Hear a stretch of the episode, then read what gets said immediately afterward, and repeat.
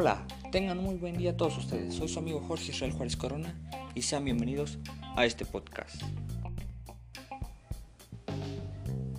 El día de hoy estaremos hablando sobre los tipos de tracción de los automóviles.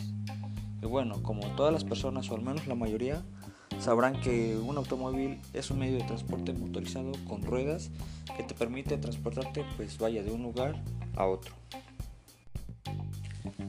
Existen diferentes tipos de tracción en los autos, delantera, trasera e integral.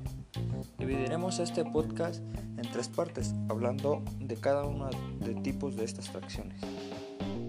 Bueno, y empezaremos con la delantera. La tracción delantera es la más común que podemos ver, ya que casi todos los autos tienen este sistema de tracción. Tienen motor adelante e igual que la transmisión, obteniendo que la cabina tenga más espacio libre y esto lo convierte en un auto familiar o de cinco puertas. En este mundo de autos con cinco puertas existen los hatchbacks o autos compactos, los cuales son autos pequeños y livianos y no necesitan mucha potencia o un motor muy grande para poderse mover con, con facilidad o con gran velocidad.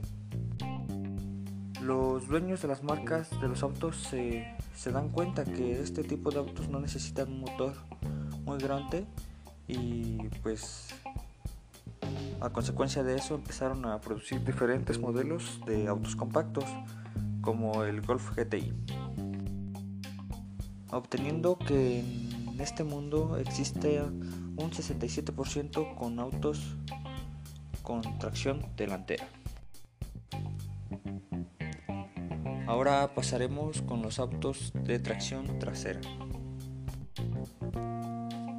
En este tipo de tracción entran los automóviles más deportivos como son los BMW o Porsche. Pues la mayoría de estos carros tienen motor adelante, transmisión atrás, diferencial atrás y cardán en el centro del auto, logrando un gran equilibrio del peso. Obtienen un 50-50% pero su, una de sus desventajas sería que reduce el espacio de la cabina, lo cual lo hace un auto para solo dos personas. Ahora, este, estos autos son más rápidos que los tracción delantera, gracias a la física, porque cuando un auto acelera, todo el peso se va a la parte posterior, teniendo mayor peso en las ruedas traseras y haciendo que éstas manden al, aceleren o manden al auto más rápido hacia adelante.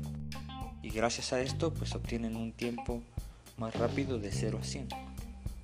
Se escucha muy bien todo lo cómo funciona, cómo están estos autos, pero para poder hacer todo esto necesitan un motor o una potencia más grande, lo cual implica que gasten más combustible o bueno, a comparación de los tracción delantera este sería su punto más, más débil de este tipo de tracción. Y por último hablaremos sobre la tracción integral, o sea, la tracción en cuatro ruedas. Pero para esto les tenemos una gran sorpresa. Tenemos de invitado al señor Juan Goy, quien se especializa en este tipo de tracción, la tracción integral. Hola Juan, bienvenido a este podcast. Nos interesaría que nos mencionaras la diferencia que tiene la tracción integral a la delantera y la trasera. Hola, ¿qué tal a todos? Eh, mira, eh, la gran diferencia, Alex, a mí me gusta la tracción integral porque es eh, para mí más segura. Sí. A mí eh, la tracción integral me gusta porque se reparte, eh, muchas veces dependiendo del tipo de auto que tengas, pues se reparte la potencia. En caso que una, una llanta no tenga tracción, las otras tres la tienen y eso te ayuda mucho. Eh, cuando llueve, vamos, o sea, es, es una maravilla traer un, auto con tracción integral. ¿Por qué? Porque obviamente lo que estaba explicando, tú, tú tienes la potencia en cuatro llantas en lugar de dos llantas. Entonces es mucho más, tienes la ventaja que aquí nunca vas a tener el problema que tienes con una tracción trasera o una delantera que derrapes. Y eso te, eso te ayuda mucho. Estoy totalmente de acuerdo contigo, pues sí, sí, sí, es muy, mucho, muy más seguro que en una tracción integral que en una trasera o delantera. Te, te ahorra mucho más tiempo en un, en un auto que tenga tracción integral porque pues, tienes tracción en las cuatro ruedas y puedes hacer un, un tiempo más rápido de 0 a 100 y pues la seguridad es lo más importante en un coche yo es lo que yo pienso. Y pues este este tipo de autos lo tiene pues muchas gracias a todos. Con su participación del señor Juan terminamos este podcast dándole gracias por escucharnos y claro nuestro invitado.